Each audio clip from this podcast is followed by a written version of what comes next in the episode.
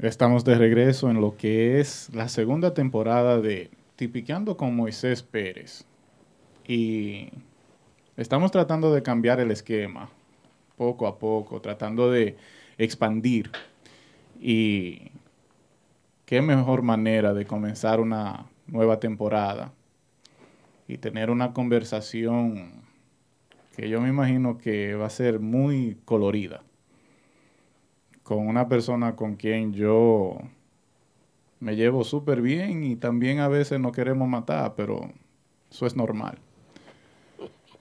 Él, se ríe. Eh, mi hermano del alma, Aldo Luis Arjona.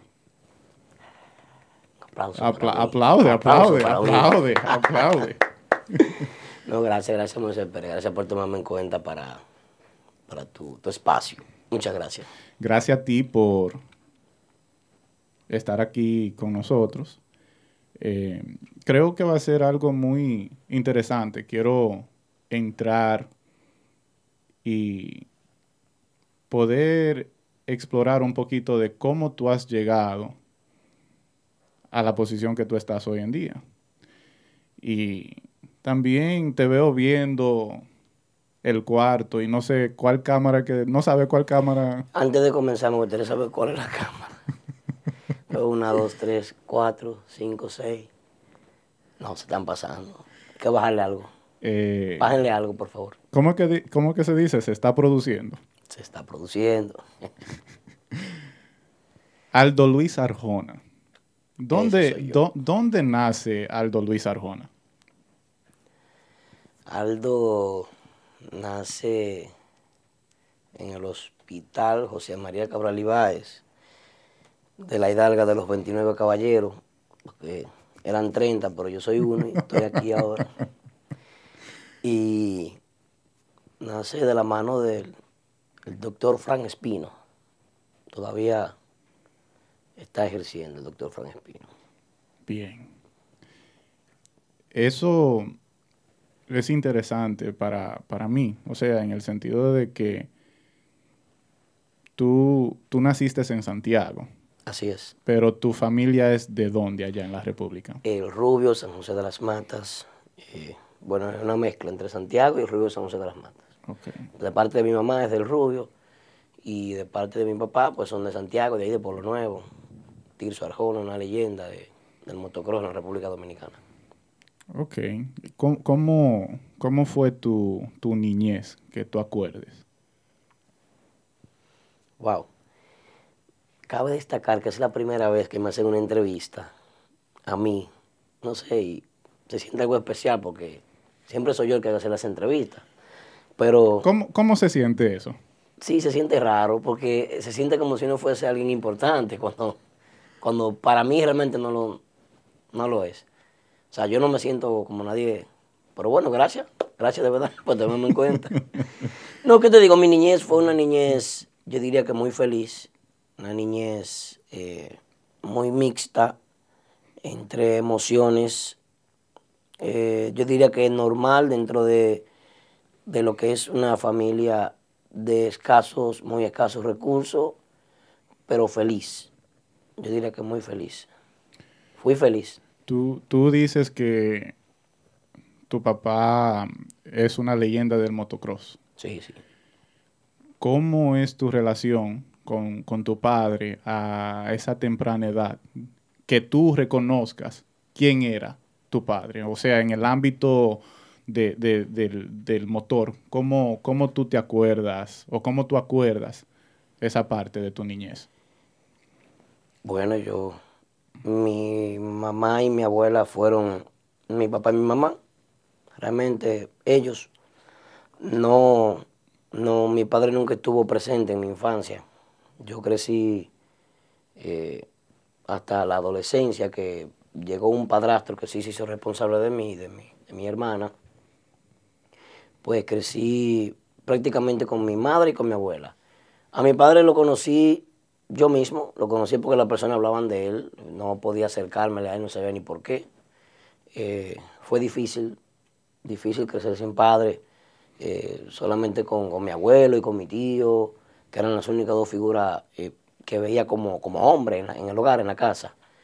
Y nada, no fue fácil, pero tampoco fue tan, tan difícil. Fue una mezcla de ambas cosas, diría.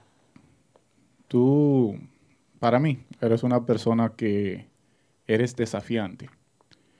Mi pregunta para ti es, ¿tú crees que teniendo ese tipo de crecimiento o esa niñez o, o lo que sería tu crianza sin tu padre, te ha catapultado a ti ser esa persona donde tal vez no le tiene miedo a lo que sería una persona de, eh, no de poder, pero sino autoría, o, o- autoridad, perdón.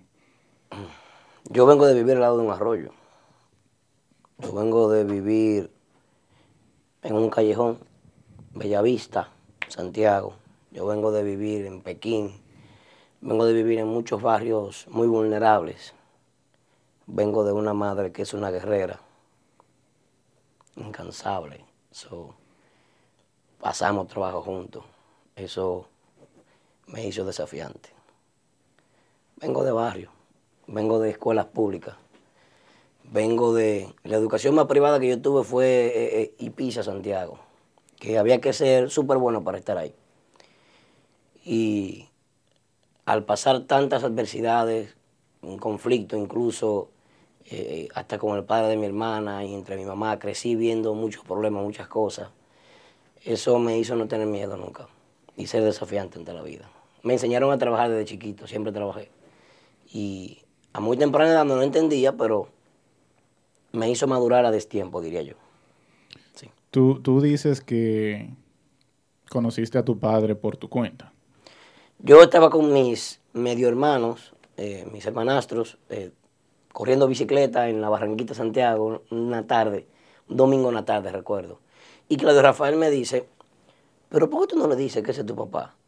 Él me miraba, yo lo miraba, hablábamos con él y todo eso. Y luego fue una hermana que conocí eh, allá, que era novia de un vecino mío, en el retiro primero, cuando vivía ahí entre, entre los pepines y, y esa zona de ahí. So, él me dijo, ven, que esta es tu hermana. Yo conocí a mi hermana, y mi hermana me llevó y ahí pude conocer a mi padre. Fue algo bien, bien indirecto. No fue una relación directa, no fue que mi padre me buscó a mí para... ¿Cómo, sino- cómo fue ese encuentro para Ella ti? me llevó, mi hermana me llevó. Mira, pero este muchacho es hijo tuyo. ¿Cómo fue ese encuentro para ti?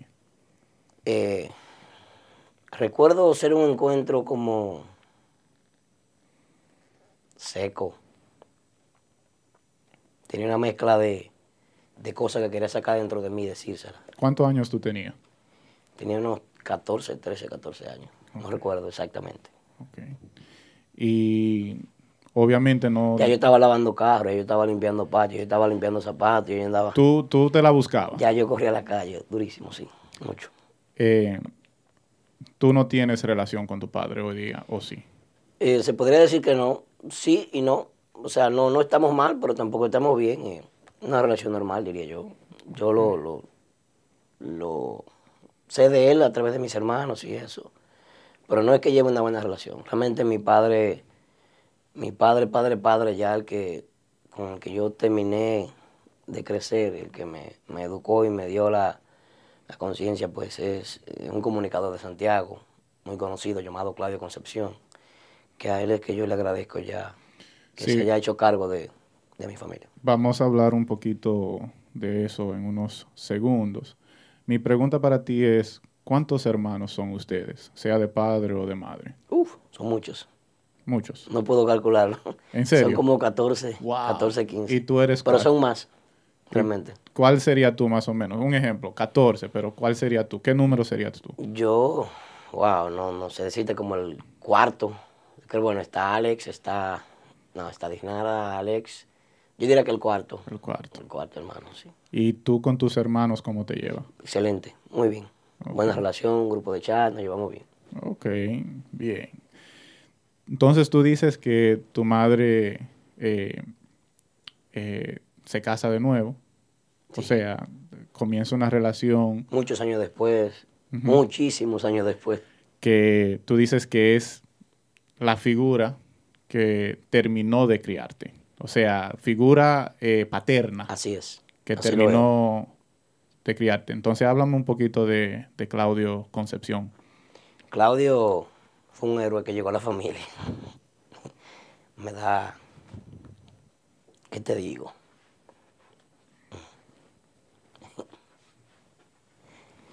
Ah, perdón. Claudio.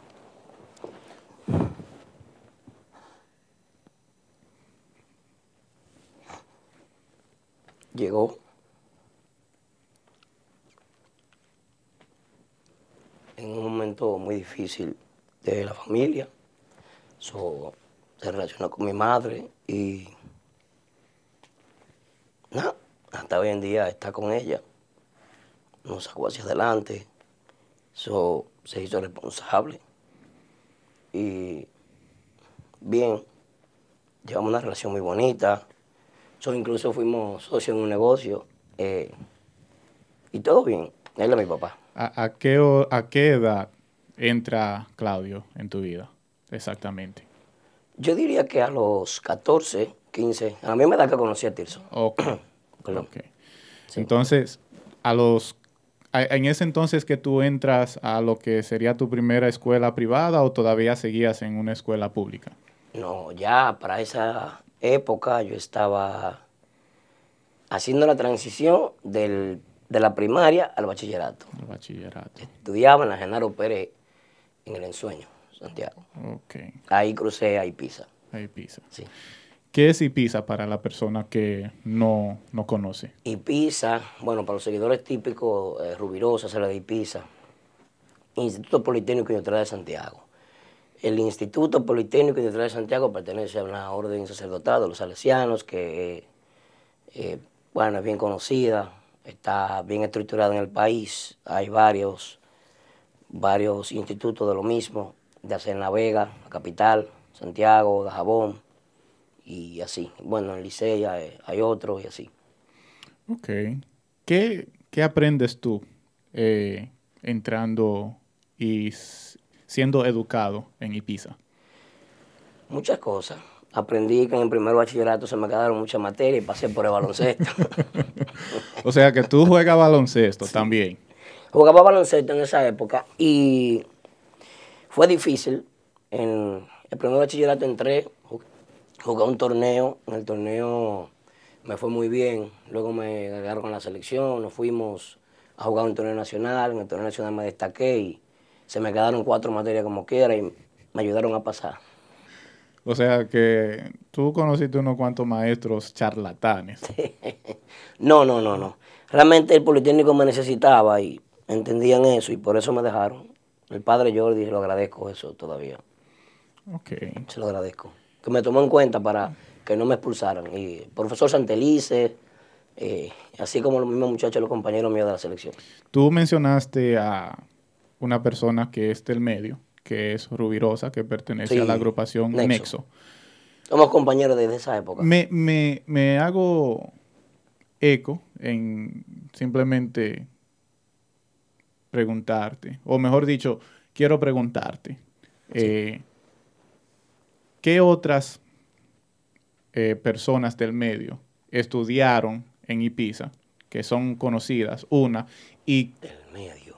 cuáles eh, estudiaron contigo, aparte de Rubirosa, si hay más? No, no, del medio ya eh, solo Rubirosa, que yo recuerde. Podrían haber otros, pero yo como tuve que salir del Politécnico ya entrando cuarto bachillerato, eso no, por asuntos laborales, de que la familia me necesitaba, que trabajara, pues dejé eso. Ok.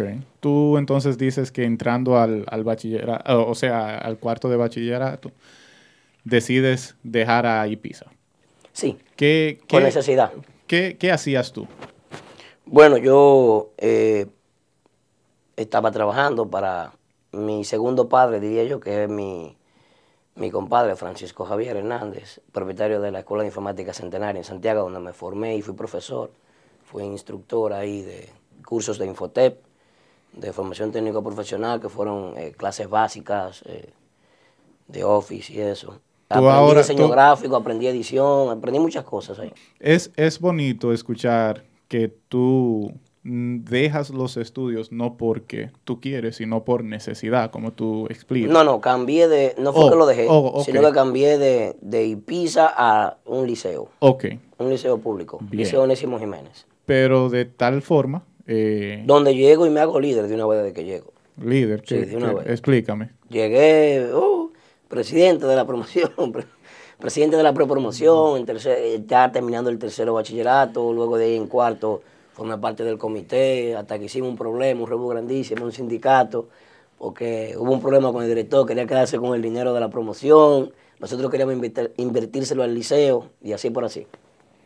Hay mucha historia, Ok, hay muchas cositas que bien, pero entonces, son dolorosas. eh, Pero bueno, no pude coger las pruebas nacionales porque al director no le dio la gana de que la cogiéramos, al, al comité por lo menos.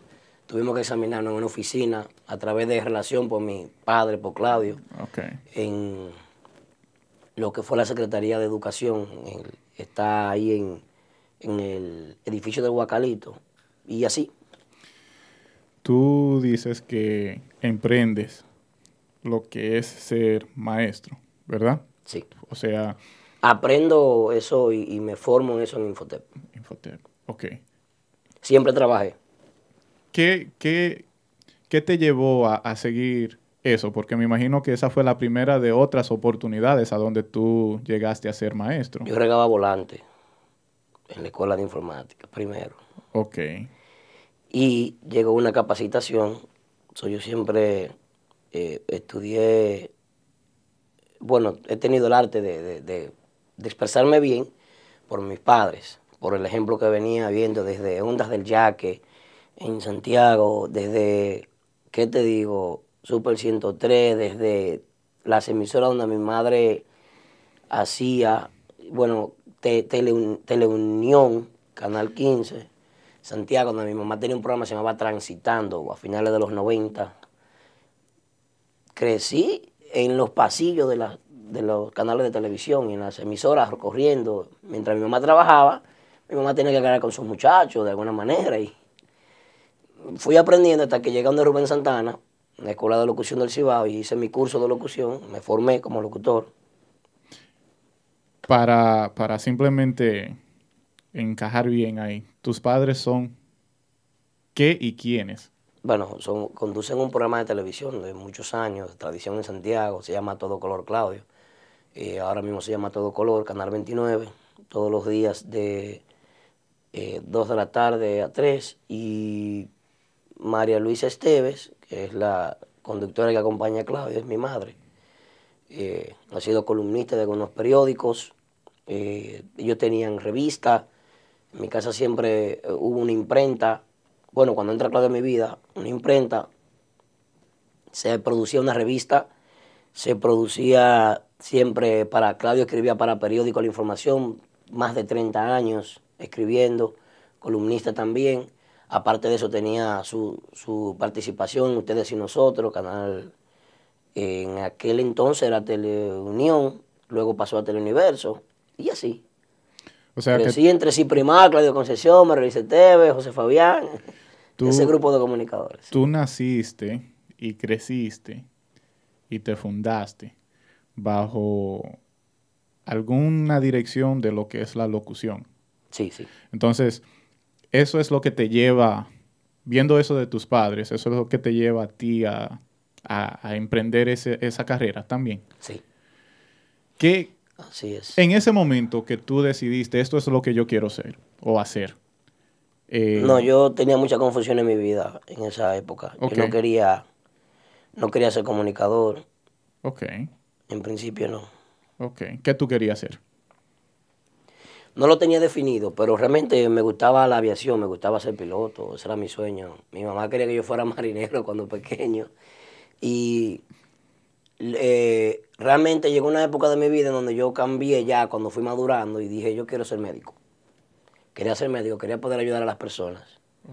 Luego, en otra etapa de la juventud, no sé cómo cambió y se me metió lo de político, sindicalista, problemático, y por ahí me descargué. Rebelde al fin. Sí, Porque a ti te gusta llevarle la contraria. No, no, no se trata de eso, se trata de que los barrios, los pueblos necesitan, necesitan líderes, necesitan gente que se identifiquen con las problemáticas. Claro, y- pero y- para uno ser líder a veces uno tiene que llevar la contraria. Sí, así es. Entonces te decides por la locución. Eh, ¿Cómo se lleva eso a cabo? ¿Cómo reciben tus padres esa noticia? Y eh, explícame esa, esa parte ahí. La comunicación llega por un, un rebote. Mi madre se comienza Telecontacto, Canal 57, recuerdo, por el año 2005, 6, 7, por ahí, no recuerdo exactamente la fecha. Creo que un poquito más allá, puede ser 2008. Y cuando comienza Telecontacto, de la mano de Nelson, que es el director, propietario del canal, a Nelson yo lo conocía ya de, veníamos de, de emisoras trabajando juntos. Eh, ahí sucede que mi madre y mi padre se cansan del programa. Ese programa se llamaba Luz Verde. Se trataban temas generales, se trataban temas del ámbito social, sentido general, todo. Yo digo, bueno, yo le puedo ayudar. Y me quedé yo haciendo el espacio durante un tiempo, unos meses, hasta que finalmente dejamos el espacio por, por asunto de que luego llegó una oportunidad yo trabajar tocando en un sitio y dejé eso. Ok. De una forma u otra, entra. Sí, sí, entré. ¿Cómo se te da eso a ti? ¿Cómo tú te sientes? ¿Cómo es tu primera presentación? Bien, un poquito nervioso al principio, pero no sé, yo me preocupaba siempre por preparar mi material, preparar mi guion temprano y llegar con todo lo que necesitaba para que las cosas salieran bien. Me preocupaba, me entregué, me entregué, me entrego. Cuando yo quiero algo me entrego y para que las cosas salgan bien, planifico, organizo mi guion y yo pienso que triunfamos, triunfamos. ¿Cuá- ¿Cuántos años más o menos tú tenías en esa época? Tenía unos 20 años, 20. Ya a esa edad ya uno tiene un 22. auge de lo que le gusta musicalmente. ¿Qué era lo que te gustaba a ti? Yo ya tocaba batería. Ok. Yo desde el bachillerato venía con esa, ese deseo de, de tocar batería. Eso se me contagió por un amigo que se llama Hansel. Yo lo veía tocar en el Politécnico en Ibiza. Yo decía, wow. Y otro amigo también que se llama Miguel Ángel, se llama Miguel Ángel. Y los veía tocar ahí. Yo decía, wow, qué instrumento. Y ellos me dijeron, ¿tú quieres aprender? Pues tienes que estudiar. Y yo me desesperaba porque había que aprender música, había que saber el valor de una nota, había que saber mucha teoría musical para sentarse a un instrumento. Me desesperaba meses practicando con un palito, le- haciendo lectura rítmica en one, en two, en three, en four. Fue mucho, mucho tiempo de estudio hasta que eh, ya finalmente cuando entro a drums, que fue en la academia de Pablito, ahí me, Pablito especialicé un Drums. poquito más. Sí. Pablito Drums. Sí, así es. Pablito Drum. Luego de ahí seguí cogiendo clases independientes con Neftalí, algunas personas así. Pero siempre la cogía y la dejaba. No fui muy consistente realmente, pero sí terminé mi, sí terminé a aprender bien el instrumento. O sea que tú tienes una base musical, teoro, te, ¿cómo es?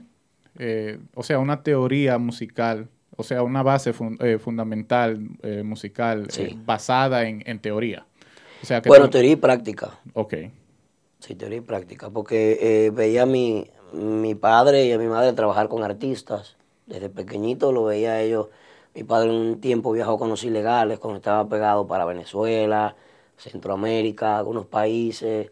Eh, siempre estaba bien cerca del tori, de, la- de lo que era la Toroban en aquella época, de lo que era eh, de mi barrio, eh, Eddie Herrera. Eddie Herrera tenía, su abuela era de- del barrio donde yo vivía en aquella época. Y así crecí entre músicos, entre ver artistas que se acercaban a mis padres para hacer eh, eventos, hacer actividades.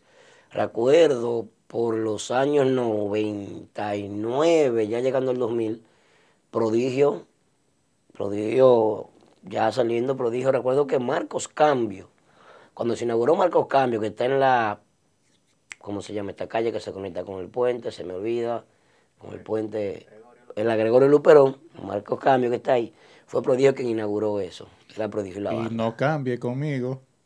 E- ese era uno de los refranes que, Sí, que sí. decían. Eso es interesante. Y o sea, Prodigio mencionaba mucho a mi papá y los músicos también. Yo decía, wow, qué bien, qué chulo se siente que lo mencione. ¿cómo, ¿Cómo era el oído tuyo en ese entonces? José el Calvo, muy amigo de mis padres. Eh, la Fefita, mi primer carro fue Fefita. Que me...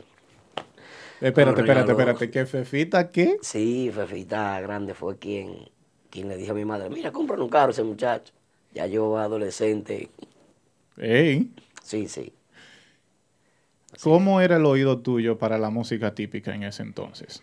Porque me imagino, tú siendo una persona que toca batería, no yo venía de jazz rock, de balada pop rock, mm, de ser fanático y de ser músico de ese género. La música típica siempre estuvo presente. Luego que me mudé para la zona de la Yapurumía y zona sur de Santiago, vivían unos músicos típicos cerca de, de mi casa. Eh, Pedrito Reynoso, estaba en la familia, algunos hijos de él también, siempre ensayaban ahí. Y yo no me, no me perdí un ensayo.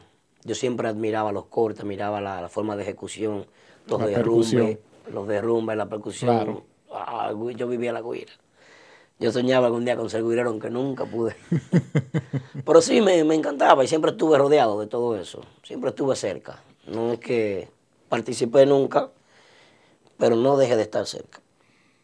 Si no fue de una manera de, eh, a nivel de organización, de agrupaciones, pues fue eh, eh, siempre en actividades. Siempre. Producción. tú llegaste a ser parte de, de una agrupación de otro género. O sea, en ese entonces tú di- dijiste que el rock, el pop, Mm, bueno, bachata, sí, toqué bachata, Chico Mambo Promotion, una vez fue la primera persona que me, me, dio la- me abrió la puerta y me dijo, ven, trabaja con este grupo. ¿qué grupo era ese? Se llamaba Evidence. Evidence. Eh, tenía un tema, soy un pobre diablo, y así te- ese tema. So, recuerdo que cuando yo estaba Raymond y Miguel, el- hacían un- unos conciertos, tenían una gira, República Dominicana. Nosotros le abrimos uno de esos conciertos en el Gran Teatro del Cibao. Pero antes de eso, pues, yo lo que era tocaba rock y eso. Chico me, me manda a buscar y me dice, oye, tengo esta oferta para ti. Me explica, ahí está moña. Yo dije, pues claro.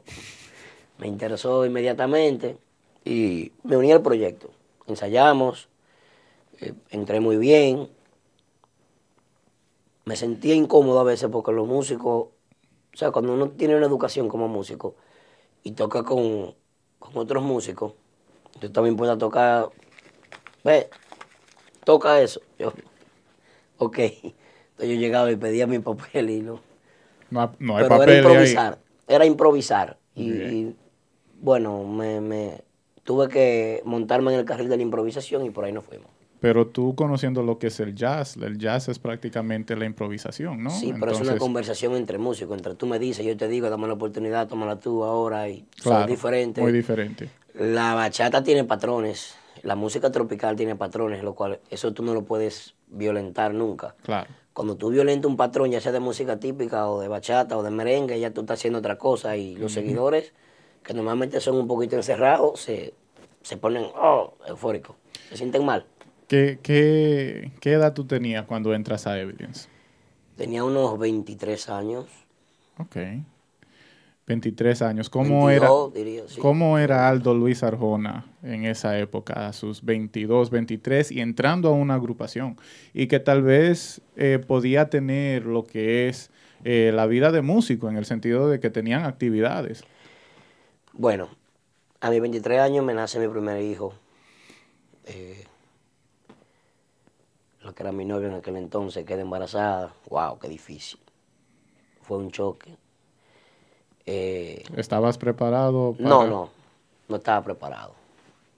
No estaba preparado realmente. Fue algo, hubo que improvisar. Se ha tenido que improvisar muchas veces en la vida. No, le dimos para adelante. ¿Qué vamos a hacer? Vamos. Nos fuimos. Eh, ahí comienza, recuerdo que Evidence, pues, comienza mi vida de músico. mi carro, mi batería, fiesta allí, fiesta allá. Como, comencé a conocer la vida de, la guagua realmente, porque eh, la vida de la guagua es tú dejar el instrumento en la guagua, tener fiesta viernes, sábado y domingo, eh, que el martes tenemos una televisión, que y así por así. La vida sobre ruedas. Sí, la vida sobre ruedas es, bien complicada. La bachata estaba en su apogeo en ese entonces. Eh, sí tenía mucha cabida, sí se tocaba, sí se trabajaba. No es que no se haga ahora, pero no está como antes. Y se hicieron muchas cosas. Sí, se vivieron muchas épocas bonitas. ¿Cómo era esa dinámica? Tú viviendo tu vida en las calles. Era profesor aparte de eso. También. Sí. Yo era músico y profesor. Era un problema. Cuando tenía televisión en el día, en la tarde, conseguir un sustituto. Oh, Dios. ¿Tú todavía estabas eh, dando clases de qué en ese entonces? Ahí yo estaba dando clases de Maya 3D, eh, Cinema 4D, que hasta hoy en día no me sirvió de nada. me llevaron a estudiar a Litra, recuerdo. No, sí me ha servido, me ha servido. No puedo decir que no me sirvió de nada, sí. Eh, sí, eh, era un poquito complicada la vida, pero se llevaba. Mi abuela en contra siempre de que yo fuera músico, en contra de que yo me trasnochara y eso, la familia, tú sabes. pero de parte de mi mamá y mi papá siempre ellos me dieron luz verde y siempre fueron... Me apoyaron, me apoyaron. Eh, te preguntaba acerca de, de esa época para ti, ¿cómo era eso de ser maestro? tener un bebé en camino y entonces vivir en la calle, en discotecas, en actividades. Eso me hizo más fuerte. Me hizo más fuerte porque cuando el hombre se, se encuentra con la vida a temprana edad, dependiendo cómo sea su formación, cómo sea espiritualmente y cómo sea a nivel de familia, yo no tenía muy buen ejemplo, no era que tenía el mejor ejemplo, porque mm, eh, como te, dije anteriormente, no crecí en el seno de una familia así como de que unida, de que mira, papá, mamá, hijo, no. Crecí en, medio de muchas cositas, que, que mi tía era la que me conducía cuando bien pequeñito, y mi mamá y mi abuela. Luego, ya después de la adolescencia, que entra eh, eh, una figura paterna directamente a, a mi familia, a mi vida y era algo nuevo para mí. Tenía que empezar a buscar asesoría, a buscar ayuda. Estaba haciendo muchas cosas. Me sentía indefinido en ese momento. Fue algo bien, bien incómodo, pero se logró. Bien. ¿Qué es lo que se aproxima tú siendo parte de Evidence? Eh, ¿Cuánto duras tú ahí y qué es tu próximo paso? El grupo, por una razón desconocida, no sé qué pasó. Chico Mambo diluyó el grupo, no sé qué pasó. Chico Mambo tenía muchos compromisos en esa época. Tenía los, Chico Mambo fue que sembró los festivales de reggaetón. Eh, eh, los, primeros, los primeros pasos de la música urbana en Santiago fue Chico Mambo que se tiró todo eso, todo eso encima. Tipo unos festivales grandísimos. Eso se ocupó mucho, diría yo. Aparte de eso, el grupo hubieron algunos inconvenientes internos y se dividieron. Luego ahí David Landestoy y Natanael Payero me recomiendan para lo que es eh, el artista Elvis Martínez que me busca para... Me dice, ay, ven, ¿para qué?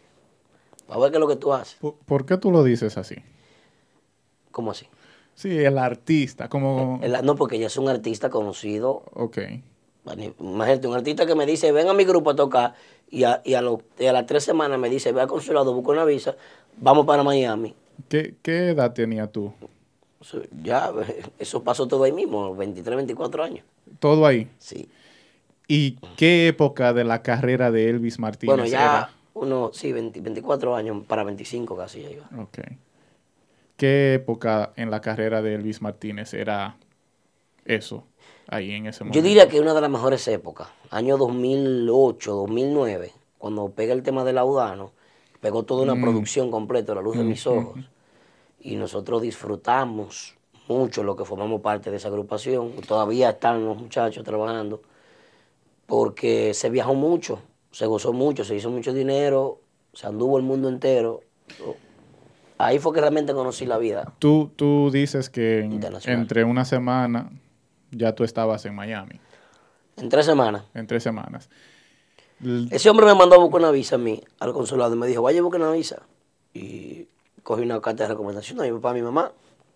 Yo pusieron la visa de ellos en garantía y eso. Y el mismo día a mí me dieron mi visa, me entregaron mi pasaporte. Yo viajé a las 12 de la noche. Salí a las 4 de la tarde del consulado, a las 12 de la noche, iba rumbo a Miami. Teníamos Wow. eventos. Wow. Ya, de una vez. Tú- Claro, él goza de una buena relación en el consulado y hay casos que son completamente especiales diferentes. que para aquellos años se hacían. Ya hoy en día no sé cómo son las cosas. Claro. No estoy en busca de visa ni nada de eso, gracias a Dios estoy estable, bien. Pero eh, para esa época sí, sí se, había que tener su, su movimiento y su reputación. Tú viajas siendo parte de esa agrupación. ¿A dónde llegaste tú a visitar? Uf, no, Europa completo, Centroamérica, Latinoamérica, eh, eh, las islas, ¿qué te digo? Muchos lugares, ¿no? Lugares que nunca pensé que iba a visitar. ¿A dónde fue, don- o sea, qué lugar te sorprendió más? Austria. Austria. ¿Por qué? Alemania, eh, me sorprendió mucho Italia, la- el racismo, su educación también. El racismo, explícame. Sí, ¿en una vez nos sacaron de un restaurante eh, detenido porque teníamos un poquito de color. Mm, eh, cuando un músico se quedaba, oye, qué difícil. Se quedó un músico una vez en Italia y el segunda tuvo que tocar bongo, el bongo tuvo que coger la guira. wow. Fueron muchas cosas, muchas cosas, eh, muchas vivencias. Pero de lo que más me sorprendió fue eso de Europa. Europa es el primer mundo. Europa, sin lugar a dudas, su, su cultura, cómo tú pasas de un país a otro, ya las, todo cambia automáticamente. Y, y la, la facilidad de, de poder rodar, así de, de una nación a otra y que, que tuve allá una, una cultura diferente. Entiendo. En algunos lugares tienen la mente bien abierta, en otros lugares son bien encerrados, son bien conservadores, Claro. para hablar de manera exacta. Claro. ¿Cuánto duras tú con Elvis Martínez? Unos siete, diría yo, siete, ocho años. Ok, o sea que tú viviste la época de Lauda, ¿no? Sí, Lauda, ¿no? ¿Qué, qué- qué más eh, le seguía ahí? Eh, esa producción completa de Lauda, no la luz de mis ojos, no fue tan fuerte, Lauda, ¿no? Que no hubo que, no hubo necesidad de grabar más durante casi 10 años. Wow. Todavía hoy en día Elvis puede hacer lo conciertos que quiera con esa producción, wow. En el año 2019. Tú entraste como una persona que tocaba batería, Sí, así es. Luego fui haciendo algunos papeles dentro de la agrupación que tales me como llevaron a aprender más. Así como ayudante de, de- de manager, eh, eh, estaba bien cerca, tenía una buena relación con Elvis, estaba bien cerca de él, aprendí mucho del negocio, de la música con él. Él era bien exigente, bien, él fue que impuso muchas de las reglas. Eso de andar separado en, en, por ejemplo, el artista en un vehículo y los músicos en otro, eso, él no de los primeros artistas que lo implementó en la bachata fue Elvis Martínez. Y entre otras cosas, el negocio, el saber que si tú tocaste un precio en un lugar, ese va a ser tu precio. Si tú rebajaste el precio, pues ese va a ser siempre tu precio. Son muchos trucos, muchas cositas que, que sirven para la vida. Sí, muchas. ¿Cómo, cómo se da esa, esa división entre tú y Elvis? Porque yo- tú siendo tan cercano a él, ¿qué, qué, qué es lo que, que sucede que deciden ustedes irse por vías diferentes? Mi hijo, el nacimiento de mi hijo, Tu segundo hijo. mi segundo hijo, sí. Ya cuando mi hijo va a nacer aquí, yo digo, bueno, tengo que apoyar a la que era mi esposa en ese momento, quedarme aquí para que el niño naciera y eso. No sé si no le pareció muy bien la idea y eso. Él pensó otra cosa, no sé. Pero no, yo fui a Santo Domingo, entregué mi visa, quedamos bien, todo quedó bien hasta ahí. Eh, la relación estaba bien, todo. So, luego la gente se encargó de dañarla. Eh, a mí mismo me pusieron muchas cosas en mi cabeza cuando yo, pues, me quedo en este país. No me quedo, sino que vengo con mi visa de paseo. So, me dicen que, que de la oficina de Elvis pues me pusieron una censura de que me habían reportado a la embajada como de que yo me había quedado aquí a trabajar con, con la visa y eso. Y eso causó una, una pequeña división, pero son cosas que yo pienso que ya están, ya están saneadas. ¿Tú has, pues, ¿Tú has podido hablar con él luego de? Eh, no, sí, luego hablamos un poco, pero luego de no, no, no, no, no hemos vuelto a hablar. No. Ok. No. Entonces, ¿qué hace Aldo Luis Arjona quedándose aquí por, para lo que es la espera de, de la nueva criatura? Que me lleve el diablo. Que me ¿A, lleve dó- el a dónde tú la... eh, dime, ¿cuál cámara? que me lleve el diablo aquí. No, aquí me quedo sin familia, sin nada, sin una tía, sin un tío, sin un primo, sin nadie. Poca gente me dio la mano. Eh, William Sajoma Sound. eh, fue de los primeros que me dijeron ven. Claro, hubo un músico también que me, me tendió la mano en una ocasión, en el Alto Manhattan. Aunque me puse a vivir en peligro, pero viví, sobreviví. Eh, luego de ahí, no, no encontraba a quién acudir, honestamente. Eh, cuando vengo a trabajar aquí a Brooklyn, pues ahí William, William me trae a Brooklyn, aquí conozco gente buena y me mudan de allá para acá. Quedé aquí en Brooklyn. Antes de, de llegar a lo que es Brooklyn, ¿con qué otro artista llegaste tú a trabajar ya saliendo de la agrupación de... Optimum, eh, y aquí con los grupos locales, muchos grupos locales, bachata. Y cuando venían bachateros de... De gira, Oscar Sarante, eh, ¿qué te digo? Eh, un sinnúmero de artistas. Pasa su gloria. Sí, que en paz descanse, Yosca, muy buena persona, muy buen ser humano.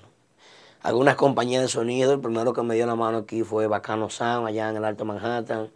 Eh, Moreno, me daba trabajo, Moreno Sound también. Y, y así, y mis muchachos de Sajoma Sound, que es mi familia, eso fue lo que me trajeron aquí a Brooklyn. Y tú lo conociste a ellos porque ellos eran los que cubrían las giras de Elvis cuando... Eh, sí, ah, bueno, William yo lo conocía desde cuando el chaval, William cuando se Ah. quedó aquí por primera vez en el 2009, yo todavía estaba tocando en el Cari Café ahí una madrugada y veo que él llega por atrás y me abraza, yo tocando, me dice, eh, me quedé, ¿cómo que te quedaste? Y así comenzó la historia. Entonces cuando me tocó a mí ya que yo no podía viajar, que cuando yo iba a viajar para Santo Domingo me dijeron, si viajas te quedaste allá. Yo dije, no, pues yo prefiero quedarme aquí. Ok. Me quedé aquí.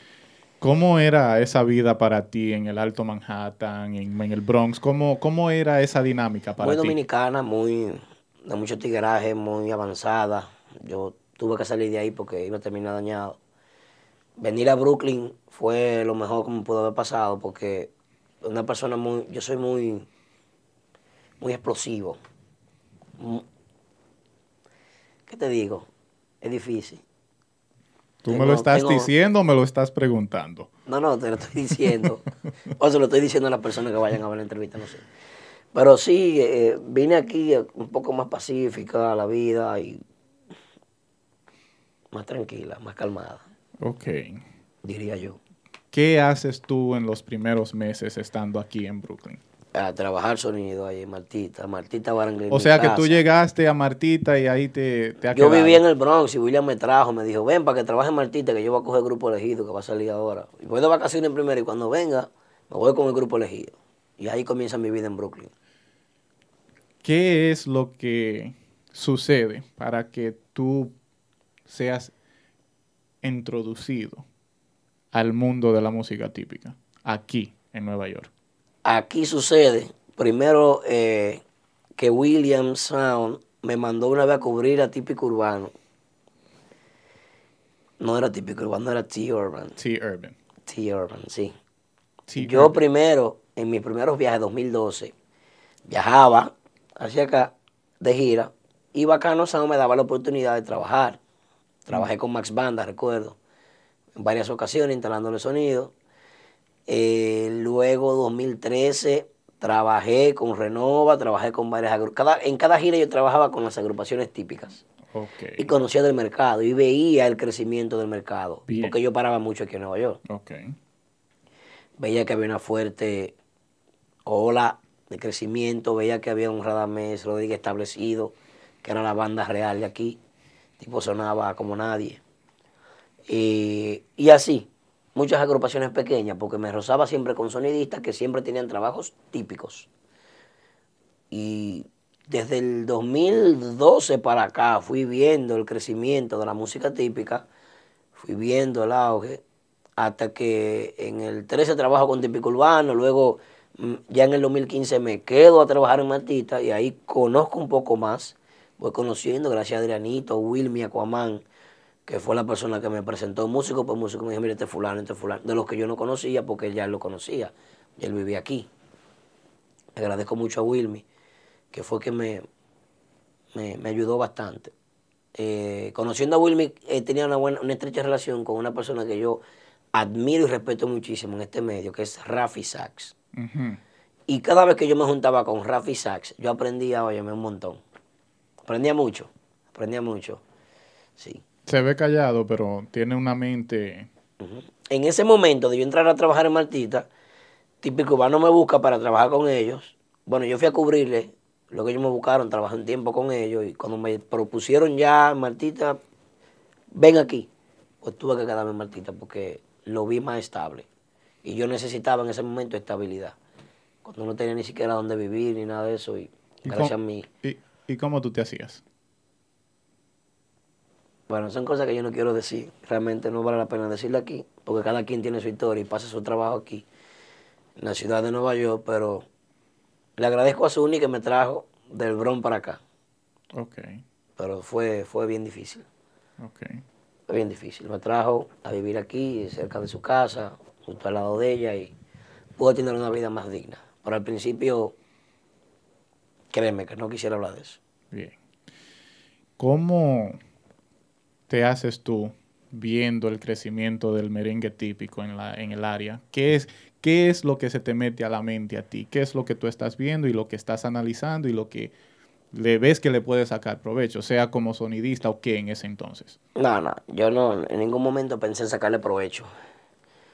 Nunca. De hecho, no creo que le haya sacado provecho.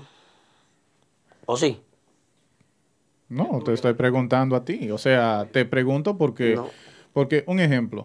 No, yo eh, vi, vi, no, vi no una oportunidad, pero sí vi un mercado descuidado por los medios locales. Sí vi un mercado que habiendo medios pequeños de redes sociales y de televisión, radial y prensa escrita no lo estaban apoyando yo lo que me propuse fue tirar para adelante. Dije yo, no, pero esto hay que buscar la manera de, comenzar a hacer algo con, estos muchachos que están haciendo un buen trabajo. Este género estaba bien. Ok. Dije, pero déjame ser sincero. Ajá. Eh, conozco el fotógrafo que va a tomar fotografías a Martita. Le pido a él cuántas veces le pedí a Pedro que me presentara. O sea, tú estás hablando de Pedro Picture. De Pedro Picture. ¿Cuántas veces? Yo duré seis meses pidiéndole a Pedro que me presentara el dueño de Mentiana. De Mentiana. Sí. Yo estaba loco por conocer el dueño de esa página. Para presentarle un proyecto que yo tenía. Típico. Típico. Sí, para hacer entrevistas, para hacer todo lo que se está haciendo hoy en día. Ok. Sí. Ese era mi, mi, mi, mi deseo, conocerlo. So, quería hacerlo por Mentiana porque era lo más cercano que tenía. No conocía otra página, no tenía más nadie. Yo veía Boncho Urbano muy arriba, veía las otras páginas muy. Cuando toqué puertas. ¿Qué, qué puertas tú tocaste? Eh, traté de contactarme con la misma gente de Boncho Urbano, pero ellos estaban con su Harold Díaz, estaban muy, tú sabes, muy arriba, muy cosa. Traté de comunicarme con, con otra página. ¿Cómo se llama? Sí, le escribí muchos DM también Ah, ¿qué página fue, Dios mío? Se me olvida. el muchacho de, de, No sé, pero había una página típica aquí local que no. Yo le escribía, no me hacían caso. Eh, había otra página también, le escribía, escribí algunos medios. Oye, tenemos la oportunidad de trabajar este género que Nadie me hizo caso. Tú, nadie te- me hizo caso. tú no quieres mencionar es las páginas. No quisiera mencionarla porque después van a decir, tú sabes, no quiero mencionarla realmente. Pero sí, yo toqué muchas puertas. Ok, Y me las cerran todas. bien. Entonces, ¿qué sucede? ¿Pedro Picture por fin te hizo caso o qué? Me presentó el dueño de Mentena, yo cogí 15 minutos para convencerlo. Y me dijo, tú estás loco, yo te voy a acompañar allá. por-". Nos fuimos ahí. ¿Qué tú vendiste ese día? Yo vendí lo que hoy en día estamos haciendo. ¿Qué es lo que estamos haciendo? Lo que está haciendo este medio. Las entrevistas. Vendí desde aquella vez, vendí un festival que no hemos podido hacerlo por falta de apoyo, pero no es imposible para hacer, no es imposible hacerlo. Podemos hacerlo realmente. Eh, vendí la idea de tener un estudio, que hoy en día tenemos uno de los estudios más. Vendí la idea de, hacer reportajes, de hacer documentales, de grabar una película, que no lo descartamos. Pero eh, los músicos no hacen que las cosas sean tan fáciles. Y, y durante el, el comienzo tuvimos que aprender con los tropezones, que tampoco fueron fáciles. La gente empieza a odiarte sin conocerte. La gente odia el personaje que ve detrás de, de cámara. Yo, yo quiero... Te odia sin conocerte. Sí, Tú le caes mal a ellos sin ellos saber quién tú eres. Es increíble. yo A veces tú haciendo una pregunta, como tal vez yo no era de aquí, eh, lo tomaban tan a mal, tan a mal, tan a mal, que la gente me odiaba y no me conocía. Bueno, me odia y no me conoce. No conoce el ser humano. Yo quiero hacerte una pregunta y quiero que seas sincero conmigo. ¿Tú te sientes ser la cara de típico Head? No, ¿Por qué? porque nunca me he creído nada en la vida. Siempre he sido bajo perfil. Mis redes sociales lo, pueden- lo- lo dicen. Yo siempre he actuado libre, nunca me he creído nada. No, es que no, no, no hay nada, no se ha logrado nada. No se ha logrado nada más que el éxito de un medio. Y yo trabajo para ese medio. Y así lo he visto desde que entré. Nunca me he creído nada. Y siempre he dicho, este medio no es mío. Este medio aquí yo estoy como host, como presentador. La gente cree que esto es mío. Esto no es mío. Entonces tú no te crees... Porque No. para mí, para mí, mi pregunta es, ¿tú no, tú no te sientes ser una persona del medio? Sí, tal vez sí, del medio local aquí, los muchachos me conocen, los músicos pueden conocerme, muchos me abrazan cuando me ven, pero tú sabes que al final me odian. ¿Qué te digo? Eh, comenzamos con buenas intenciones y para que esto subiera tuvo que ser, tuvimos que ser sinceros y la sinceridad aquí no es bien recibida, la verdad no es bien recibida. Cuando no todas las verdades tampoco son buenas decirlas y bueno, así se fueron dando las cosas. ¿Tú te sientes que perteneces al mundo típico? No, realmente no. No me siento que pertenezco al mundo típico. Yo soy una persona que tengo la capacidad de trabajar cualquier tema. Yo puedo hablar de arte en sentido general. Yo crecí dentro de la farándula, me encanta la farándula. No, no puedo decir que solamente soy típico, porque estoy en la capacidad de tratar cualquier tema de índole nacional e internacional. Me gustan mucho los conflictos internacionales, me gusta mucho la política, la geopolítica, me gusta mucho eh, la vida, la, sociedad, me gusta mucho la música en general. Sí apoyo la música típica porque me encanta, porque la llevo dentro de mí y todo eso. Como todo el mundo dice, puedo dar un discurso muy bonito sobre eso, pero realmente, realmente, realmente, yo puedo trabajar cualquier cosa. Ahora, yo me enfoco en la música típica, yo cuando me pongo en algo me pongo en eso. Me enfoco y me dedico. So, hay que apoyar la música típica, pues estoy apoyándola. Tengo años ya apoyándola, el medio ha crecido apoyándola, hemos crecido de la mano, el medio y la música típica. Y, pero no, no, no me considero ser un tipo solamente típico. ¿Tú crees que por eso es que tal vez las personas no entienden de dónde es que viene tu capacidad musical para criticar? Puede ser, puede ser. Es interesante para mí. Y, y mi próxima pregunta es, ¿ha sido difícil tú crecer con este proyecto? Sí, ha sido muy difícil. Y ¿En qué sentido? interesante. Ok. Cuando, la- cuando tú chocas con, con- Es difícil cuando tú tienes que sentarte a, a entrevistar a una persona, hablar de otra persona y saber que tú te vas a topar con esa persona en la calle. Tú tienes que tener los timbales bien puestos Ujú, y el redoblante también. Claro. pa, pues, rrr, sabes.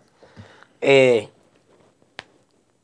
ha sido difícil porque cuando tú haces las cosas, tratas de hacerlas de una manera de buena intención, ellos lo toman por otro lado. Es difícil. Tú tienes que explicarle lo mismo a tantas personas. Es difícilmente tú caerle mal a una persona y ni siquiera sabes por qué. Que te odien y no sabes por qué. Es difícil porque cuando tú eres una persona del medio, ya lo que cualquier otra persona diga pu- puede pensar que es verdad. Porque no tiene acceso a ti directamente, tal vez. O no se dedican a buscarte y preguntarte, óyeme, pero explícame por qué esto. No, no.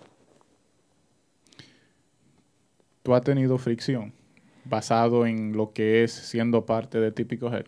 Sí, con muchas agrupaciones y eso es lo que lo ha hecho interesante porque eso hace que for- fortalecer más. solamente con agrupaciones. Sí, con agrupaciones y con músicos, sí, con seguidores. Mucha gente. Yo he cambiado mucho. Antes yo era más, más respondón, más. Me lo cogía personal todo. Ya a mí no me importa. Ya yo. ¿Qué Estamos bien. ¿qué, hizo- qué- qué pasó para que tú pensaras de esa forma? Muchas reuniones dentro de la cúpula de Típico G. Muchas llamadas de atención que tenían que darme porque yo me, me le subía a cualquiera y quería cortar uno rápido. Muchas, muchos problemas, muchos mensajes, muchas llamadas, muchas noches que no se puede dormir tranquilo porque, oye, mira, que tú publicaste esto. Eh, la, el crecimiento, diría yo, del medio el crecimiento, la reorganización.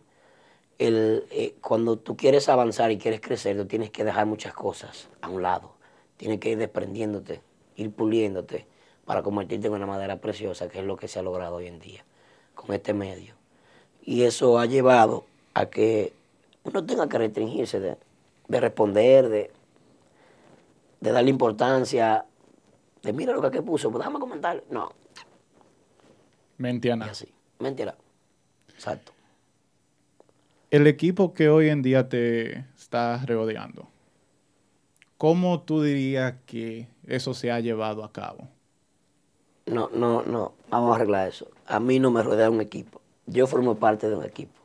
No, me refiero que tú eres parte de un equipo y tiene personas que te rodean, que son, Ah, sí, que sí. en colectiva es un equipo. Sí, sí, claro. No, yo tengo un equipo que ha crecido con el tiempo. Personas que se han ido, otros han llegado eh, para bien. Algunos se han ido. ¿Qué te digo? Hemos, no hemos logrado reestructurar. Hasta hoy en día, con la entrada de algunos elementos clave a lo que es eh, la, la empresa de Mentiana, porque es una empresa, Es una Es empresa. una empresa, ¿me entiendes? Típico, son dos empresas. Una empresa, exacto. Pagan impuestos y todo eso. Eh, se, se han ido reorganizando, reorganizando. Algunos dueños de agrupaciones siempre viven pues dando tips, llamando, dando sus opiniones, eso ha ayudado al crecimiento también. Ha ayudado al crecimiento de que algunos músicos pues eh, apoyan, dan una idea o, dicen, miren, hagan esto así, hagan esto así. Eh, son muchos elementos los que han ayudado. Yo diría que es un conjunto de todo eso y todo eso eh, eh, va de la mano con el buen equipo que trabaja eh, ese medio, buen equipo que, que esté empujando a todo el mundo hacia el mismo lado, con, con visión de crecimiento, que es lo más importante. Y cumpliendo metas, porque se ponen metas y se van trabajando. Y es lo más interesante. La gente que lo ve difícil llegar al medio. Claro. Pero simplemente uno, yo diría que una de las cosas que yo veo siendo parte también del equipo, que hace que esta empresa, o las empresas, porque Sí. son dos, eh, siga hacia adelante, es que nunca hay un paro.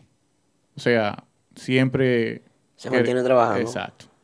Eso es así. y no somos conformistas.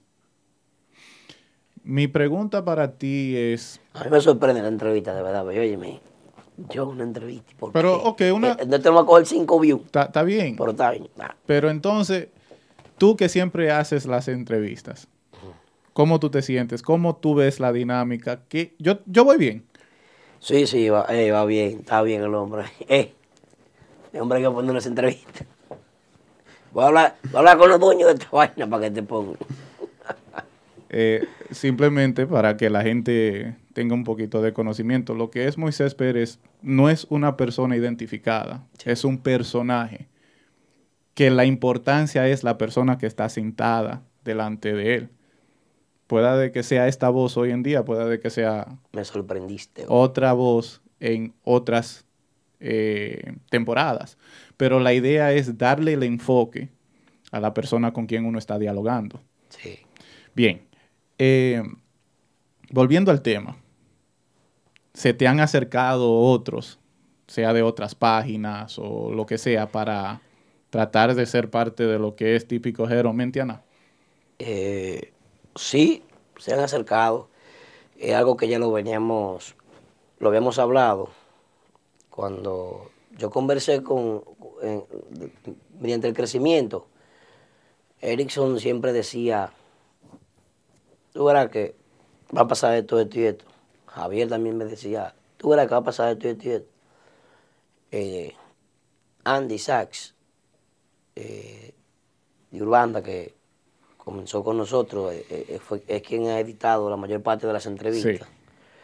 Eh, Pedro Picture, que siempre ha sido camarógrafo de, de por vida de aquí. Éramos un equipo pequeño, con mucho deseo. Éramos nosotros cuatro, a tirar para adelante, en las entrevistas.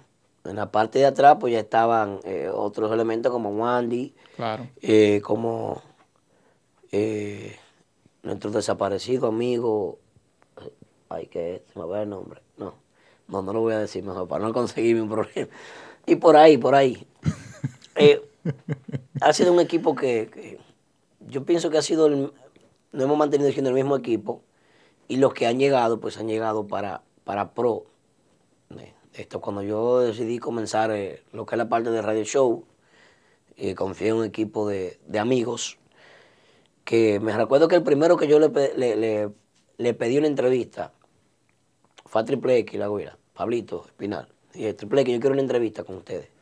¿Cómo una entrevista? ¿Nosotros? Sí, sí. ¿Cómo va a ser? Me dijo que sí. Bueno, vamos a ver cómo sale. Le hicimos. El segundo fue Pitufo, de Otra otra, vaina. vaina. Le pedí, ¿tú crees que se pueda? Yomari Maldición, o sea, Me dijeron GQ. sí. No, los terceros fueron eh, eh, elegidos. Sí, ese, ese- eh, tú como que coges ciertas agrupaciones por tiempo muy a pecho. Yo me apecho con esa agrupación. Sí, no, yo por eso te... Sí, eso hay que hacerlo. Es bueno para el medio. Eh, O sea, que hay una logística detrás de ese apechamiento, Sí, hay, como hay dicen. una logística. Yo una vez eh, me cogió con Pablito, full, full Pablito. Me cogió una vez con otra vaina, full, full, full otra vaina. Me cogió una vez con, con los muchachos de Típico Urbano y yo hasta me busqué problemas por el Típico Urbano. Me fui con Típico Urbano hasta la muerte. Eh, luego de ahí me cogió, eh, eh, una vez apoyaba mucho a Renova, me cogió con Renova y así me ha cogido con... ¿De dónde, ¿De dónde te salió el patrón polo? A la gente le molesta que yo, que yo hable a veces de algunas personas. Entonces me dicen, ah, tú eres lambón. Entonces yo de maldad le puse patrón Polo. Pero yo con Polo no tengo ninguna relación así de amistad que digamos eh, cercana, de que, de que yo me junte con él. Yo ni sé dónde vive Polo, ni, nunca me he juntado con él, a menos que no sean actividades. Nunca he tenido contacto con él. Realmente es así. Y a la gente le molesta eso. Y yo le dije, empecé a decirle así porque a la gente le, le molesta. Yo de voy contra maldad. la corriente. De maldad. Eso hizo que Polo, él mismo se autodenominara el patrón Polo. Ya le escribí el mismo patrón Polo. Ok. Así fue. Volviendo al tema, tú le, yo te pregunté que si a ti se te acercaban para ser parte de las empresas.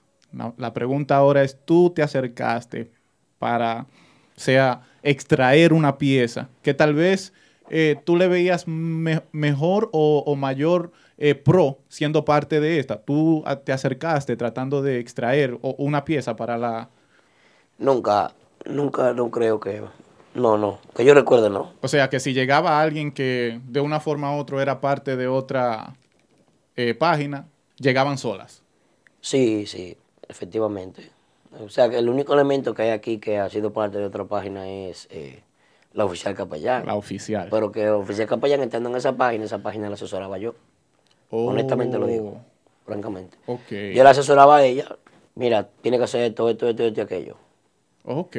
Y le aconsejé mucho, le ayudé mucho al crecimiento. Se oye feo que yo lo diga, sería bueno que ella lo digan una vez, pero realmente yo fui que ayudé mucho al crecimiento de eso, porque de- nosotros queríamos que, que hubiera más páginas apoyando y que, y que así tal vez crece. Tal vez así. O sea, no necesariamente una, una, una página, sino las otras. No queríamos ser un monopolio, nunca hemos intentado hacer eso. O sea, que hubieran más plataformas. Claro, claro, estaba a otro nivel, trabajaba y, y iba trabajando bien, se desencantaron y dejan eso, no sé. Ok. Eh, eh, incluso eh, Alfie se, se acercó a mí la otra noche y me dijo, no, yo dejé eso porque con esos muchachos no se puede. Me explicó, yo dije, "Ya, lo mismo que nosotros pasamos. Pero nosotros seguimos apasionadamente Ok. Entonces- porque ya teníamos un camino hecho, ya no podíamos echarnos hacia atrás. Realmente eh, esto nace porque no había un medio que apoyara la música típica. No había una radioestación, no había un canal de televisión, no había un- una prensa escrita. So, tuvimos que inventarnos todo esto. Y hasta hoy en día funciona para la música típica, por el momento. Ok. Yo tengo unas cuantas preguntas que, que creo que, que son fuertes. Dale. No sé si tú te quieres acomodar o qué, no Sí, sé. sí, sí. Dale, yo entro en todo. Mente a nada. Mente a nada. Yo me puedo acostar en este mueble aquí porque esto, no es para acostarse. Adiós. lo que tú quieras. Lo que tú quieras. Sí, sí, yo me voy a acostar un poco. Ah, ok. O sea, vamos a hacer como una cita psicológica. Ah. Ah, mejor No aún. Bien, no, no. Tranquilo. Cuando tú estés listo, yo suelto la primera. Adelante. Moisés. ¿Te han tratado de, de comprar a ti? Sí, claro que sí. Sí. Muchas veces, muchas veces la gente se me acerca y me dice, mira, te voy a dar algo para que diga esto y esto y esto. Y, y por eso es que yo, por eso es que yo hablo como hablo. Por eso le, le caigo más mal a la gente. Porque como tengo la, la autonomía de que el medio nunca me lo ha prohibido, ni Erickson ni, ni Javier nunca me dijeron, oye, no lo cojo un personaje. No, no. Yo lo hice por mi propia convicción. ¿Para qué? Para que no, para no tener compromiso con nadie y poder decir lo que yo quiera. Por eso yo hablo como me dé la gana. Por eso yo hablo como yo quiera. Porque nada más yo sé lo que ha costado el sacrificio de tener todo lo que tenemos y de hacer todo lo que hacemos. Por eso no, no, no he cogido, no he cogido soborno de nadie. Ni ayuda, ni, ni de que, ah, que mira, que, que esto. Yo no puedo contar con, con el dedo de una mano quien me ayudó una vez y no fue por nada de esto. Mm. Porque ni siquiera estábamos, no, exactamente. Wow. ¿Qué, ¿Puede contar esa historia o, o mejor te, te reservas? Eh, sí la puedo contar, yo creo que sí. Dale. Yo creo que la puedo contar. Déjame ver si la puedo contar. Déjame pensarlo. Oye, tú estás cómodo en el mueble, tú, tú te haces que tú estás en tu casa, tú estás en tu casa. No, mira, eh, una vez, eh, nosotros tú sabes que para- no es un secreto para nadie que duramos un tiempo de diferencia con, con Max Banda. Ok. Eh, agrupación con la que ahora se me acusa de que estoy apechado, pero está bien. Porque imagínate, eso está en el momento y hay que apoyarlo. Y yo siempre he querido apoyarlo. Por, por una u otra razón, pues no podían apoyarlo. Por la culpa caía sobre mí. Pero había un problema viejo entre la empresa y Max Band y yo era el culpable. La gente me veía como el culpable porque me, me veían siempre haciendo las entrevistas. ¿Qué pasa? Sí, tal vez sí tenía un poco de culpa también. Tal vez por lo que decía. Tal vez sí. Pero nunca dejamos la buena amistad. Yo y yo antes de, de comenzar a hacer las entrevistas ya éramos amigos, éramos conocidos. Y en momentos difíciles yo vi, me tendió la mano y ni siquiera estábamos bien como medio. No estábamos bien de que el medio y la Y agrupación. la agrupación. E- Ese es un caso que puedo, que puedo citar así de, del medio. Ok. Del medio, sí. Bien. ¿Te atreves a decir quiénes se han acercado a ti para tratar de comprarte? No sería ético. ¿Sabes por qué? Porque el mercado es muy pequeño y a mí hay personas que me han llamado a decirme, mira, tal músico tiene tal, tal, tal problema, creyendo que yo le voy a decir. Yo no, no puedo jugar con la vida personal de nadie. Si tratan de comprarte a ti, tratan de comprar tu conciencia, ese es un problema personal que esa persona tiene, porque eso es soborno y eso es mala educación. ¿Qué sucede? No sería ético que yo, que yo lo diga, porque es muy pequeño el medio. Bien. Entonces tú... Aquí no hay 2.000 seguidores reales. Aunque el Instagram tenga 30, casi para 40, Sí. no hay 2.000 seguidores que vayan a una fiesta de música típica. Aquí, aquí, aquí en Nueva York no hay. Que vayan a una fiesta no lo hay.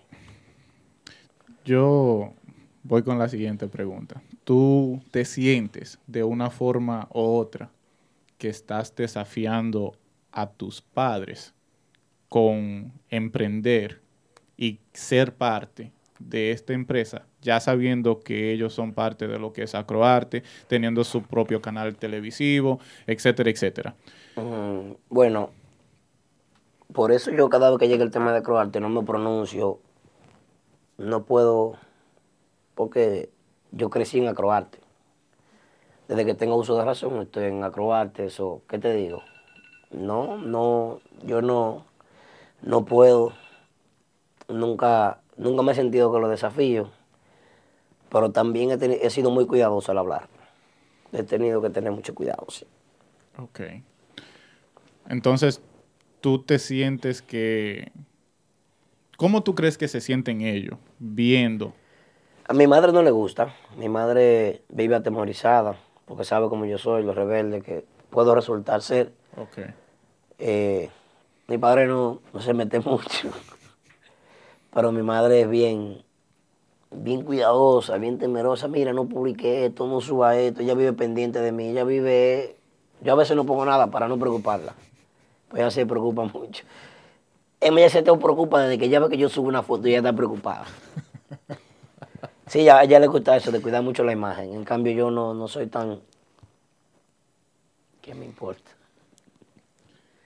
¿Tú has tenido problemas graves debido a eso mismo que tú dices, de ser una persona que no te le queda callada a nadie? Y lo que quiero preguntar es la siguiente. A veces hay que quedarse callado. Claro, pero me refiero, tú siendo, siendo quien tú eres, eh, ¿te has metido en problemas graves por una respuesta o un post o algo que tú hayas hecho en las redes? Eh, sí, sí, muchas veces. Sí, la gente lo coge con uno y, y eso no tiene su fanática, no tiene su fanático. Eso sucede mucho. ¿Cómo tú manejas esas situaciones? Al principio lo manejaba de manera inmadura, respondiendo, poniéndome agresivo. Eh, al principio fueron muchos los tropezones, en que luego después fui madurando y dije yo, no, espérate. Seleccioné, fui selectivo a la hora de responder. Dije yo, no, yo tengo que ver a quién yo lo responde, a quién no. He borrado eso, Ok. me olvidé de eso. ¿Cómo es tu relación con tus dos hijos? Ah, mis hijos. Eh, es bonita, es una relación bonita, me llevo bien. Casualmente yo estaba hablando con ellos por cámara, sí. Van varios años ya sin verlo. Bueno, el grande, a Gabriel, voy ya para tres años, casi cuatro que no lo veo. No es fácil, pero eh, es parte de la vida, parte del sacrificio que hay que, que hacer. ¿Y Diego? Diego, a Diego lo vi todo el año pasado, estamos bien. Ok. ¿Cómo es la, la relación que tú llevas con las madres de tus hijos? Amistad, nos llevamos bien. Ha sido un proceso, no es fácil, pero nos llevamos bien. Podemos decir que sí. ¿cómo es esa dinámica tú siendo padre y estando casado hoy en día? Eh, ¿Cómo es esa dinámica con tus hijos y tu pareja? Eh, es buena, aunque no es fácil, el proceso de adaptación por las madres y eso. Eh,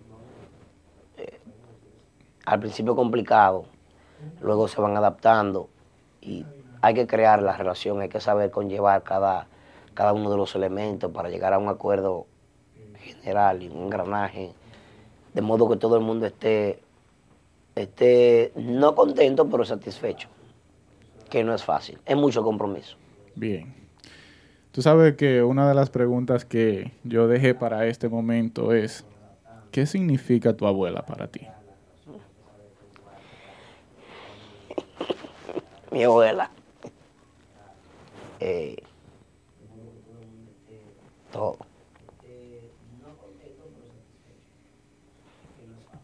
Mi abuela.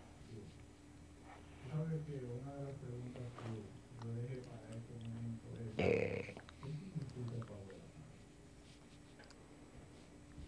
bueno, mi abuela juega un papel de balance en mi vida. Importante.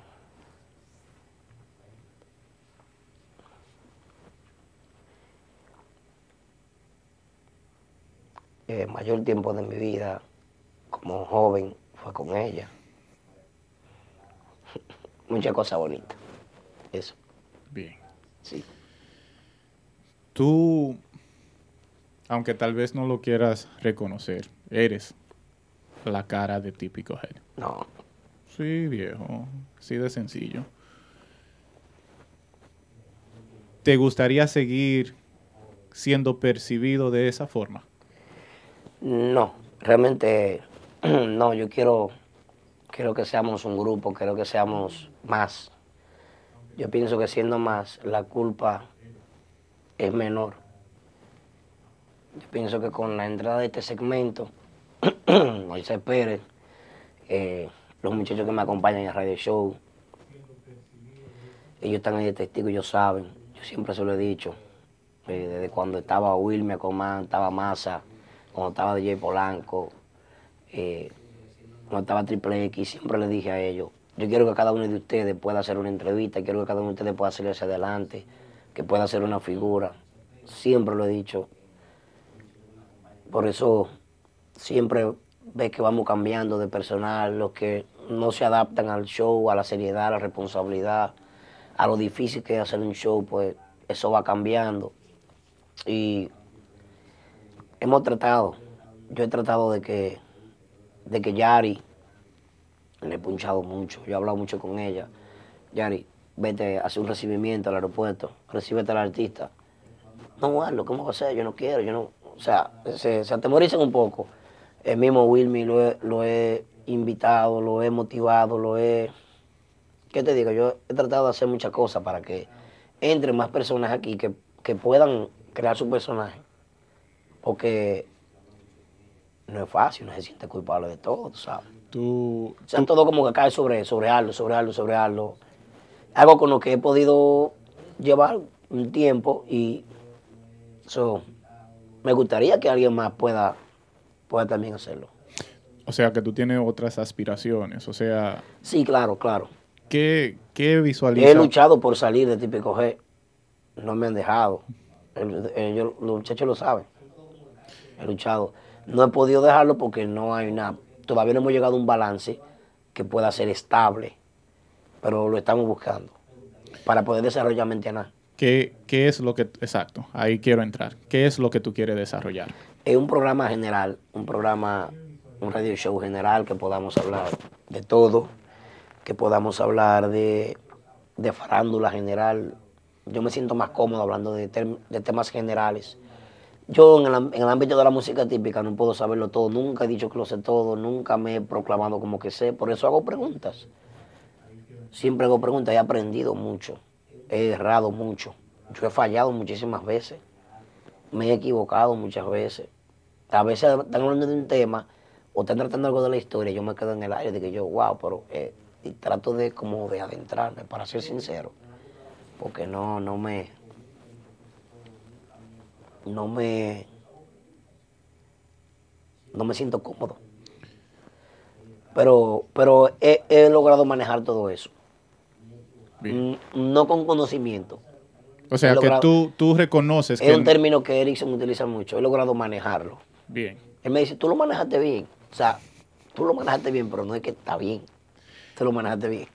En ese sentido, ¿qué tú haces cuando tú no conoces o, o, o tienes la dicha de entender o saber algo? O- como comunicador siempre hay un escape. Hay un comentario, hay una pregunta, hay una, una conexión, hay una, hay un nexo, hay un hay una conexión que tú puedes correlacionar un tema con otro. Hay muchas formas de salir de un tema sin tú tener que dar una explicación ni demostrar que tú sabes.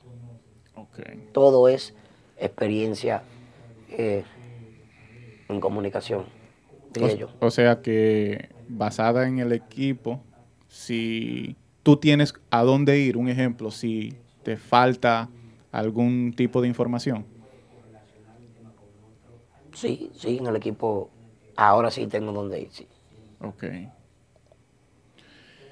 tenemos, tenemos un banco de conocimiento en el, en el equipo que, que nos ayuda bastante. A veces me preparo por una entrevista y si me hacen falta un par de preguntas.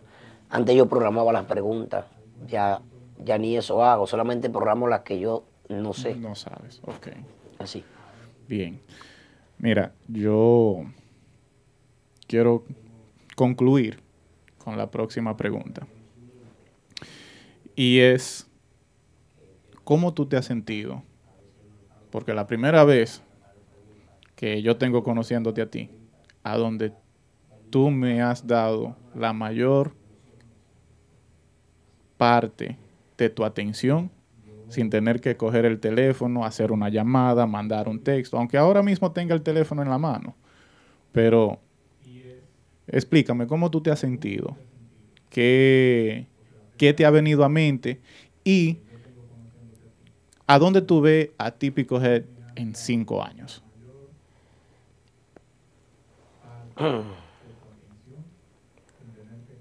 Yo, bueno, me he sentido bien, pero yo pienso que eso va a depender de cómo la música típica trabaje, no nosotros. Claro.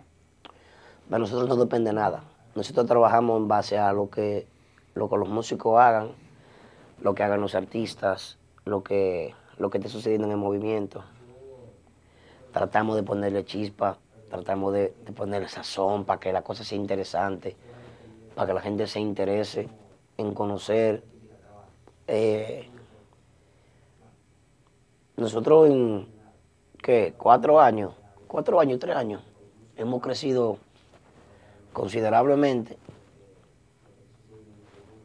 Muchos líos, pero hemos crecido. So, yo pienso que, que en cinco años seremos una empresa mucho más estable, mucho mejor establecida si el género logra desarrollar y madurar lo que tiene que madurar. Pero de nosotros no, no depende eso. Nosotros ya nuestro trabajo creo que lo hicimos y creo que lo estamos haciendo. Ya de ahí dependen de las agrupaciones y de la conexión que ellos tengan con el público y que ellos puedan acaparar más, o sea, puedan llamar la atención de, de un público diferente y que pueda crecer el mercado. Ahí te puedo decir que habrá crecimiento, pero aquí nadie va a crecer si, si eso no se logra. Si no se logra eso, si no siguen más proyectos así como, como lo que está sucediendo hoy en día, que todo el mundo está grabando temas modernos, temas, eh, temas que están conectando con el público, temas que, que son de, de, muy, de muy conocido en la cultura latina. Solo así. Bien. Bueno, señores, para mí ha sido más que un placer sentarme. Bueno, el primero que se acuesta aquí en el mueble. No, no, yo puedo cómodo, yo puedo cómodo. Eh, me siento más que honrado Gracias, gracias. a ti. con tu participación en lo que es la primera eh, o el primer episodio de la segunda temporada de Tipiqueando con Moisés Pérez. En psicología. Sí, Esto, esto no es psicología. Además, yo no estaba, yo no sabía que me iban a entrevistar, ni yo no sabía que esto iba a suceder. Tú me agarraste a mí fuera de base en un momento. Es que a ti hay que agarrarte así, a quemar ropa, como tú mismo dices. Sí, es cierto. Pero Porque está bien. si, si planeamos esto, tú siempre me vas a decir, ah, sí, pero que vamos a hacerlo otro día porque hoy no puedo. Siempre se mete algo. Bueno, se va a gozar. Bien. Eh, de nuevo, ha sido más que un placer. Cinco views. Eh, para mí ha sido más que un placer, de nuevo, eh, hacer un tipiqueando con Moisés Pérez, con la figura de, de esta magnitud. Lo que es... Ah, no, pero no te rías, no te rías. Es que, Viejo, es que esto está mal. es que tú eres la cara de típico head. Es que no. Tú. Oye, No, tú eres mi norte a seguir.